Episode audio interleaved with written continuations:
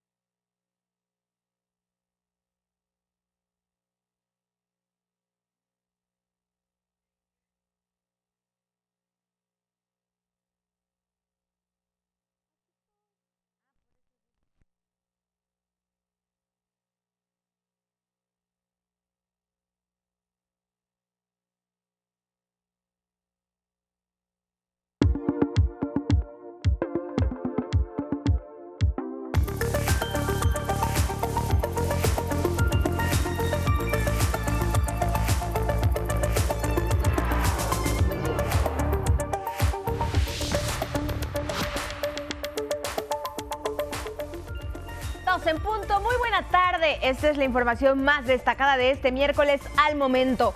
En el tercer día del juicio contra García Luna se evidencia cómo permitía operar al narcotráfico. El exfuncionario de gobiernos panistas colaboró para que se establecieran rutas de trasiego de drogas a México, de México a Estados Unidos mediante redes de soborno y también contubernio que beneficiaban al cártel de Sinaloa y que en la Unión Americana operaba con Tirso Martínez, testigo que hoy se presentó en este juicio. Narró que llegaron a movilizar cargamentos de droga de muchas toneladas, contando con la protección de las autoridades mexicanas de entonces. Se prepara gran festejo para el 85 aniversario de la expropiación petrolera. El presidente López Obrador dijo que todos están invitados al Zócalo de la Ciudad de México a un evento masivo el 18 de marzo para conmemorarla. Destacó también el rescate de Pemex para garantizar la autosuficiencia energética del país, que ya es una realidad y motivo de esta celebración. Los festejos serán amenizados por grupos musicales. No cejan los esfuerzos para salvar a la vaquita marina. En aguas del Alto Golfo de California hay una nueva embarcación que vigila el refugio de este cetáceo y a bordo de ella se encuentra nuestro compañero Rafael Guadarrama del 11, quien nos dará a conocer la forma en la que se trata de salvar a esta especie severamente amenazada. En el mundo crece la tensión en Perú por las manifestaciones contra el gobierno de Dina Boluarte. Las protestas y bloqueos provocan ya escasez de combustibles y alimentos en las provincias del sur del país. Además, Suman seis ministros que han renunciado al gabinete de la presidenta sustituta. Y en los deportes se calienta la serie final de la Liga Mexicana del Pacífico. En el tercer juego, algodoneros de Guasave blanquearon 10 carreras a cero a Cañeros de los Mochis y se acercan dos juegos a uno. Esta noche viviremos el cuarto de la serie. Es el resumen y con él comenzamos. Hola, hola, ¿cómo están? Muy buena tarde. Como cada 25 de mes, les recuerdo que hoy es el Día Naranja, que nos habla de la necesidad de erradicar la violencia contra las mujeres. Así les doy la bienvenida a este espacio informativo. También saludo con mucho gusto a quienes ya nos sintonizan en el 95.7 de FM, la frecuencia de radio del Instituto Politécnico Nacional. Hoy Ivonne Cárcova nos acompaña en la interpretación en lengua de señas mexicana y ambas los invitamos a que nos escriban. Estamos en Twitter, Facebook, Instagram, TikTok y también en la página de 11 Noticias. Ahí nos pueden mandar sus opiniones y comentarios, solo tienen que poner hashtag 11 Noticias y con muchísimo gusto los leemos. Iniciamos con información relevante. Esta mañana el presidente López Obrador anunció que a partir de julio la nueva refinería de Dos Bocas iniciará su producción con 170 mil barriles diarios y en 2024 trabajará a toda su capacidad. El rescate de Pemex para garantizar la autosuficiencia energética del país es hoy una realidad y también motivo de celebración, aseguró el presidente Andrés Manuel López Obrador. Por ello, adelantó que ya se prepara un gran festejo. Dijo que todos están invitados al Zócalo de la Ciudad de México al evento masivo el próximo 18 de marzo. Se está rescatando a Pemex con los trabajadores, con los técnicos y sí, amerita conmemorarlo. Un acto grande, grande, grande, grande. Están invitados todos. Tenemos que defender nuestra soberanía, tenemos que defender el petróleo, tenemos que defender la industria eléctrica. Anticipó que los festejos en la Plaza de la Constitución serán amenizados por grupos musicales. En la mañanera de este miércoles, el primer mandatario destacó que gracias a la nacionalización del petróleo y el rescate de Pemex en la presente administración, el país produce la mayor parte de los energéticos que requiere. Fue una decisión histórica que nos ha salvado, esa decisión patriota del general Lázaro Cárdenas. Además, informó que la nueva refinería Dos Bocas en Tabasco iniciará operaciones en julio y procesará en una primera etapa 170 mil barriles diarios de petróleo. Y ya 24 ya va a estar procesando a toda su capacidad. Sí, 340 mil barriles diarios. 11 Noticias, Armando Gama, Un giro informativo. Graves e irrefutables han sido las denuncias de los testigos que ha presentado la Fiscalía de Estados Unidos contra Genaro García Luna. En el juicio que se le sigue al exsecretario de Seguridad Pública calderonista, son evidentes las cadenas de sobornos y contubernio e impunidad que envuelven a este personaje que pues estaba cobijado por el manto del poder de entonces. Y para saber más de lo sucedido en este tercer día del proceso, nos enlazamos contigo hasta Brooklyn, Nueva York. Luisa Méndez, adelante con la información. Tú das cobertura a este juicio contra García Luna. Te saludo con gusto. Muy buenas tardes. Adelante. ¿Qué tal, Carla? Buenas tardes a ti y al auditorio de 11 Noticias. Nos encontramos en la Corte del Distrito Este, en Brooklyn, Nueva York, y es que es aquí donde se está realizando el juicio en contra de Genaro García Luna, el exsecretario de Seguridad durante el sexenio de Felipe Calderón. Y de acuerdo a uno de los testigos protegidos, el tercero que hoy participó en la audiencia, durante la gestión de Genaro García Luna, el trasiego de drogas de México a Estados Unidos se realizaba como si fueran, dijo, cajas de naranjas. Este tercer día que inició a las 9.30 de la mañana, Genaro García Luna entró por una de las puertas de la sala vestido con un traje azul, la camisa del mismo color, una corbata negra. En la sala lo acompañaba su esposa y además su equipo de defensa. También estuvieron los fiscales quienes interrogaron al tercer testigo. ¿Quién es este tercer testigo? Estamos hablando de Tirso Martínez, un exfutbolista y dueño del equipo de fútbol Los Gallos Blancos de Querétaro. Este es el tercer testigo que el día de hoy abordó la forma en que la corrupción, las redes y la protección que se ejercía desde la Agencia Federal de Investigaciones que dirigió Genaro García Luna y después la Secretaría de Seguridad Pública protegían al cártel de Sinaloa para llevar drogas desde México hasta Estados Unidos, específicamente a Los Ángeles, Chicago y Nueva York.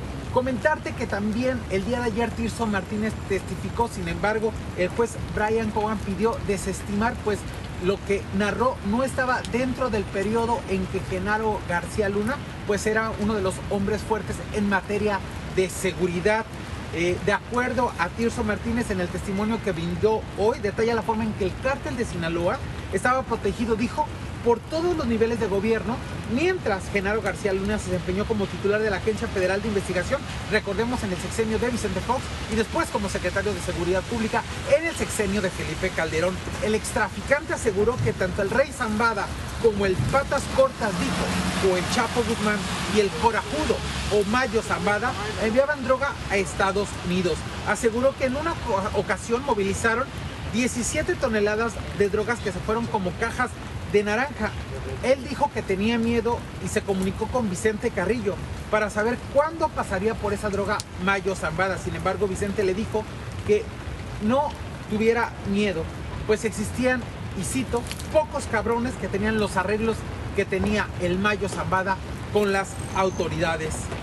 Después eh, durante la audiencia al testigo se le pidió reconocer al rey Zambada. Y un dato curioso, justo en las pantallas que tienen tanto la defensa como los fiscales, así como los que estamos presentes en esta audiencia, se ven las pruebas. Una de ellas fue el rostro del rey Zambada. Este rostro quedó frente a Genaro García Luna. Comentarte que también el día de hoy se presentó un tercer testigo. Estamos hablando de un policía de Chicago, Ernest Caín, que justo explicó que en agosto de 2002 se decomisó en Chicago, Illinois, 1.927 kilos de cocaína con un valor de 240 millones.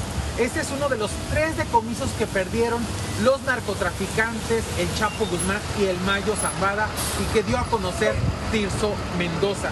¿Qué pasa? Pues ahora los fiscales están buscando demostrar ante el jurado la conexión de las autoridades mexicanas cuando Genaro García Luna fue el hombre más poderoso en materia de seguridad con el cártel de Sinaloa. Es decir, este vínculo entre García Luna y el cártel de Sinaloa.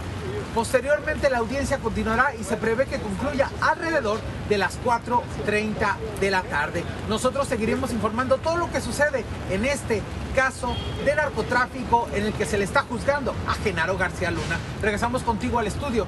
Muy buenas tardes. Claro que sí, Luisa Méndez. Seguiremos muy de cerca este, estas audiencias que se realizan allá en Nueva York. Muchas gracias por la información. Y aquí en nuestro país, el presidente Andrés Manuel López Obrador manifestó su deseo de que en el juicio a Genaro García Luna se revelen todos los vínculos y no se oculte nada. Destacó la importancia de que la ciudadanía conozca el proceso para que no se repitan, dijo, estos casos de corrupción. Lo que buscamos con esto es estigmatizar o rechazar todo aquello que tiene que ver con la corrupción. Durante la mañanera se presentó un reporte especial sobre los avances del proceso judicial en contra de Genaro García Luna, exfuncionario ligado a Felipe Calderón. Y en más información nacional, fue detenido el hombre que arrojó tiner a una funcionaria en Salina Cruz, Oaxaca. En Oaxaca se tiene grabado el intento de feminicidio contra la directora de Ecología del Ayuntamiento de Salina Cruz, Rocío Gómez Ortega. Un comerciante, identificado como José Seferino, le arrojó tiner e intentó prenderle fuego, pero un policía lo evitó. Ocurrió durante un operativo que encabezaba la funcionaria para retirar el comercio irregular en un parque. El agresor fue detenido. En Zacatecas fue identificado el cuerpo del ciudadano estadounidense José Melesio Gutiérrez, asesinado junto con su prometida y dos familiares más. Los cuerpos de los cuatro jóvenes fueron encontrados la semana pasada en el municipio de Tepetongo. Habían desaparecido hace un mes. En Sonora inició el llamado juicio por la vaquita marina. Tras más de dos años de espera, se realizó la audiencia contra Sunshine Antonio R., presunto líder del llamado cártel de la Totoaba. Enfrenta cargos por el delito de delincuencia organizada con afectación al medio ambiente, al liderar un grupo criminal que se dedica a la captura y tráfico ilegal de la Totoaba en detrimento de la vaquita marina. 11 Noticias. Ahora hablemos de un tema de interés social. Continúa la entrega de tarjetas de pensión para el bienestar a las personas adultas mayores y tú estás en uno de los módulos que están haciendo esta entrega. Judith Hernández, muy buenas tardes. Adelante con la información. Hola Carla, ¿qué tal? Muy buenas tardes. Así es, pues ya son más de 11 millones de beneficiarios en todo el país de la pensión para el bienestar de las personas adultas mayores. Hoy aquí en la alcaldía Coyoacán se entregaron cerca de mil tarjetas a nuevos derechohabientes, pero las cifras en todo el país se incrementan. Escuchemos lo que nos comentó al respecto la secretaria del Bienestar, Ariadna Montiel. En el caso de, la pensión para adultos mayores, promedio registramos a 200 mil eh, adultos mayores cada dos meses. De tal manera que permanentemente estamos entregando eh, tarjetas. En este mes de enero estamos entregando 700 mil tarjetas a nivel nacional en todos los municipios del país. Hemos estado eh, entregando en todo el país de manera simultánea durante todo el mes de enero También platicamos con algunos nuevos beneficiarios y beneficiarias que hoy recibieron su tarjeta aquí en Coyoacán y esto es lo que nos dijeron. Escuchemos. Pues muy agradecida, muy contenta porque es un apoyo o un beneficio que los adultos mayores tenemos. Es una pensión que ya nos merecemos nosotros los adultos mayores, porque ya trabajamos toda una vida. Es el reporte con imágenes de Eduardo Casanova y Carlos Izquierdo. Muy buenas tardes. Gracias a ti y a tu equipo, Judith. Muy buenas tardes. Y retomamos un tema de la matutina. El Ejecutivo Federal alista una segunda iniciativa para que ningún funcionario público gane más que el presidente de la República, ni aún con amparos. Que ningún funcionario público gane más que el presidente de la República es un compromiso que sigue pendiente, admitió el propio López Obrador, pero adelantó que se cumplirá antes de que concluya su sexenio. Reveló que enviará al Congreso una segunda propuesta de reforma al artículo 127 constitucional y así evitar que ministros de la Corte, consejeros del INE e integrantes de órganos autónomos se amparen para evitar reducir sus salarios. Pero antes de que yo me vaya, no es eh, amenaza, ni siquiera advertencia. Es un compromiso que tengo. Voy a volver a enviar otra iniciativa de reforma al 127 para que quede más claro, porque no debería de proceder el amparo. Afirmó que no se respeta lo establecido en la Carta Magna y hay funcionarios públicos con percepciones elevadas, sobre todo miembros de órganos autónomos como el Instituto Nacional de Transparencia. ¿Cuánto gana el de la transparencia? Como 300 mil pesos mensuales. En un país con tanta pobreza. Un ministro de la Corte estimó gana cerca de medio millón de pesos y algunos consejeros del INE 300 mil pesos mensuales. El titular del Ejecutivo también rechazó que el Instituto Nacional Electoral vaya a colapsar tras la aprobación del llamado Plan B de la reforma político-electoral, que redujo al INE 5 mil millones de pesos de su presupuesto. 11 Noticias, Armando Gama. Ahora les comparto la crónica de Don Miguel Reyes Razo. Conservadurismo es sinónimo de corrupción definió el presidente Andrés Manuel López Obrador, ni para dónde hacerse, que florezca la verdad. Mientras aquí y en el mundo entero los medios de información creados por y para beneficio de la oligarquía calumnian, difaman, distorsionan o simplemente callan, este pueblo madura y no se deja engatusar. Mi deber es informarlo, tenerlo al día, aleccionar a los jóvenes inculcarles que la política no es medio de enriquecimiento ni puente a una vida vana fincada en faramaya y abuso. Poder y política son elevados ejercicios espirituales, prácticas cotidianas de ética, democracia del pueblo, con el pueblo, para el pueblo. Es lo que hoy priva aquí. Yo no toco el dinero del pueblo. La oficina del presidente Peña Nieto gastó 3.600 millones de pesos al año. El año pasado, aquí se gastaron solo 500 millones. Le ahorré al pueblo 3.000 millones de pesos. Yo no me fío ni tantito así de esos organismos autónomos y disque independientes que le cuestan al país miles de millones de pesos. Simulan fingen, sirven al conservadurismo, cuyo credo es la hipocresía. Sigo con el caso García Luna, informo por los que callan. En 11 Noticias, eh, Miguel Reyes Razo informó. Abordemos ahora un tema ecológico y esperanzador, y es que en aguas del Alto Golfo de California hay una nueva embarcación para la vigilancia de la vaquita marina, una especie que como sabemos está en grave peligro de extinción. Y a bordo de esta nueva eh, nave se encuentra mi compañero Rafael Guadarrama con toda la información. Muy buenas tardes, Rafa. Adelante, platícanos. Muchas gracias y muy buenas tardes. Nos encontramos en el Alto Golfo de California, es el refugio de la vaquita marina. Estamos muy cerca de las costas de San Felipe en Baja California y estamos aquí porque venimos a conocer una nueva embarcación que va a contribuir al monitoreo y la vigilancia en esta zona de la vaquita marina. Estamos hablando del buque Seahorse Pertenece a la organización Sea Shepherd, esta ONG internacional que ha participado en el rescate y el monitoreo de la vaquita marina desde 2015. Es un trabajo que ha realizado de la mano con la Secretaría de Marina. Y esta embarcación, como mencionábamos, es muy grande, tiene una longitud de alrededor de 60 metros. También eh, tiene una tecnología muy potente para hacer monitoreo satelital de embarcaciones, también eh, sonares para identificar redes de pesca ilegales y sobre todo una gran autonomía, es decir, almacena una gran capacidad de combustible y gracias a esto podrá hacer eh, una vigilancia prácticamente permanente. Vamos a escuchar un poco de las características de este buque. Lo, más importante de notar de esta embarcación es la autonomía y la posibilidad de estar en el mar en cualquier clima.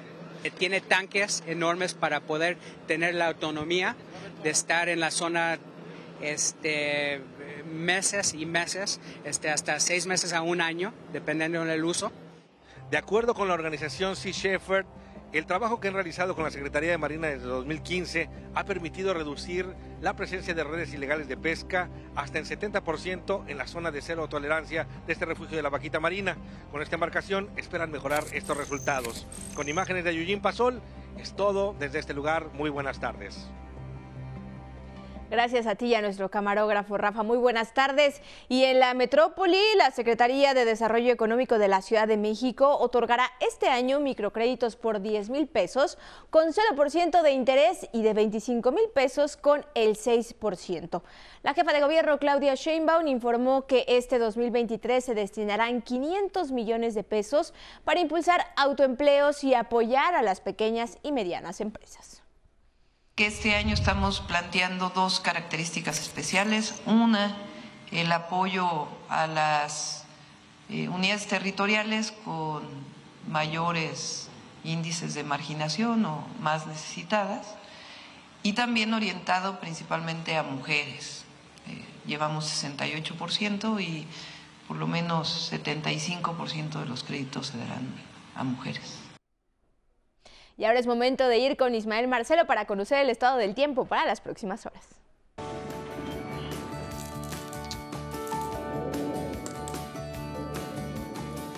Muy buenas tardes. Es momento de conocer las condiciones meteorológicas para las próximas horas.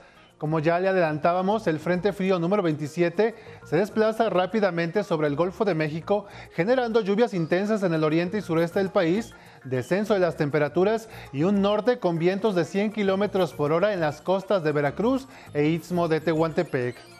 Como ya le decía, esta tarde se pronostican lluvias intensas que podrían ocasionar deslaves e inundaciones en Chiapas, Tabasco, Veracruz, Oaxaca, Campeche, Yucatán y Quintana Roo. Habrá viento del norte de 80 a 100 kilómetros por hora y las olas llegarán a los 4 metros de altura en las costas de Veracruz, Tabasco, Campeche, Yucatán y en el Golfo de Tehuantepec. En el norte, la masa de aire que acompaña al Frente 27 originará un nuevo descenso de la temperatura, nieblas en Tamaulipas y San Luis Potosí, además de viento del norte de 60 a 80 kilómetros por hora y oleaje de 1 a 3 metros de altura en las costas tamaulipecas. Para el noroeste se esperan vientos de 50 a 70 kilómetros por hora con tolvaneras en la península de Baja California y en el mar de Cortés. No lloverá. De nueva cuenta habrá altas temperaturas en el occidente, específicamente en las costas de Jalisco, Colima y Michoacán, donde los termómetros rebasarán los 30 grados. Y en el centro, el Frente Frío 27 producirá hacia la noche un nuevo descenso de la temperatura en toda la región, incluido el Valle de México, así como nieblas y lloviznas en Querétaro, Hidalgo y Puebla. Pasamos al pronóstico para algunas ciudades de la República Mexicana. Para los habitantes del puerto de Veracruz tendrán una tarde nublada con vientos de 80 a 100 kilómetros por hora y oleaje de 4 metros de altura. El termómetro se tendrá en 27. También esperan precipitaciones en Bacalar, Quintana Roo. El viento soplará del norte durante la noche con rachas de 40 a 50 kilómetros por hora y la máxima llegará a 31. En contraste, aquí en la Ciudad de México tendremos una tarde soleada y cálida, con una máxima de 24 grados Celsius y sin precipitaciones. Para el destino turístico de Manzanillo, Colima, se prevé una tarde soleada, ambiente caluroso con una máxima de 31 grados. Y en Melchoro Campo, Zacatecas, habrá una tarde fresca, sin lluvias y una temperatura máxima de 17. Espero que esta información les sea útil para planificar lo que tenga que hacer. Excelente tarde y buen provecho.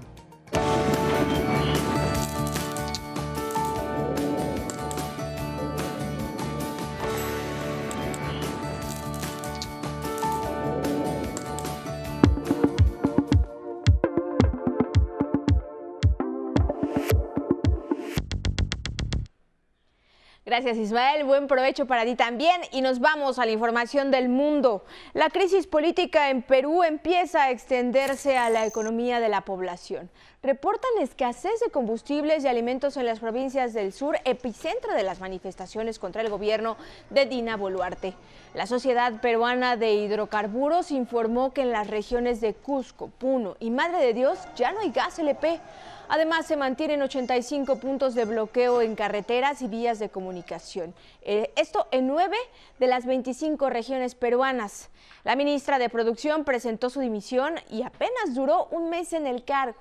Así que ya son seis los ministros que han renunciado desde que Boluarte asumió como presidenta sustituta el pasado 7 de diciembre, luego de la destitución y detención del presidente Pedro Castillo. En Alemania, el canciller Olaf Scholz confirmó el envío de 14 tanques Leopard a Ucrania para defenderse de la invasión rusa. Ante la Cámara Baja del Parlamento, Scholz aseguró que la decisión tomada tras varias semanas de presión está basada en la seguridad para la región. Estamos haciendo lo necesario y lo posible para apoyar a Ucrania, pero al mismo tiempo debemos impedir que el conflicto escale a una guerra entre Rusia y la OTAN. Otros países de la Unión Europea como Polonia, Turquía, Países Bajos y España se muestran listos para enviar esos tanques a Ucrania y entrenar a sus tropas. Rusia calificó la decisión alemana de extremadamente peligrosa y advirtió que los tanques arderán si son entregados a Kiev. En California, lamentablemente, dos mexicanos están entre las víctimas mortales de un tiroteo masivo en dos granjas de Half Moon Bay, al sur de San Francisco. Uno más está herido. Las autoridades consulares mexicanas dan seguimiento a su estado de salud y auxilian a las familias. Las primeras investigaciones señalan que el ataque en el que murieron siete personas podría tratarse de un acto de violencia laboral.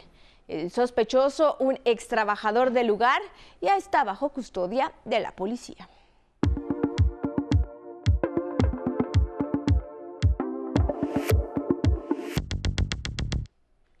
Y lo más importante de la información deportiva lo tienes tú, Axel Meneses. Muy buenas tardes. Adelante con la información.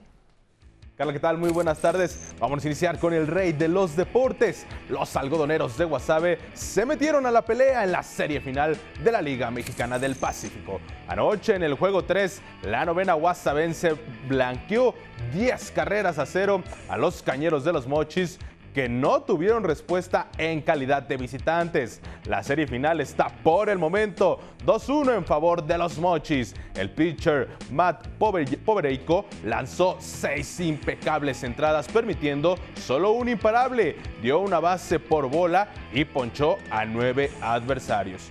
La ofensiva local noqueó, al lanzador mochiteco Luis Fernando Mirada con cinco carreras hasta que fue relevado en la tercera entrada. El mejor bateador algodonero fue José Eberto Félix con tres hits en cuatro oportunidades y produjo una carrera. El cuarto juego de la serie se disputará esta noche a las 20.30 horas. En más información deportiva en el tenis, el serbio Novak Djokovic continúa con paso firme rumbo a su décimo título en el abierto de Australia. Esta madrugada venció sin complicaciones a quien en el papel sería uno de sus rivales más complicados, el ruso Andriy Rublev. No les impuso en tres sets. Ahora el serbio enfrentará en semifinales al estadounidense Tommy Paul. Y en la otra llave, el griego Stefano Tsitsipas se medirá al ruso Karen Hachanov. En información de la selección mexicana de fútbol, la federación habría hecho ya el primer movimiento rumbo al proceso del Mundial de 2026. Rodrigo Ares de Parga, actual presidente del Querétaro, sería el nuevo director de selecciones nacionales de acuerdo con medios especializados. El anuncio oficial se hará el próximo lunes cuando John de Luisa, responsable de la federación, entregue el reporte de lo que pasó en el 2022 y el proyecto de 2026 se espera también se anuncie al nuevo técnico del Tri, que hasta ahora podría ser Guillermo Almada, actual técnico del Pachuca, quien lleva la delantera para dirigir al Tri en este proceso. Carla, esto en los deportes. Muy buenas tardes. Gracias, Axel. Muy buenas tardes y nos vamos a los espectáculos. El vocalista de Muse, Matt Bellamy, aprovechó su estancia en la Ciudad de México para visitar la Villa de Guadalupe. En sus redes sociales compartió una fotografía en la que posa con todo y sombrero de mariachi.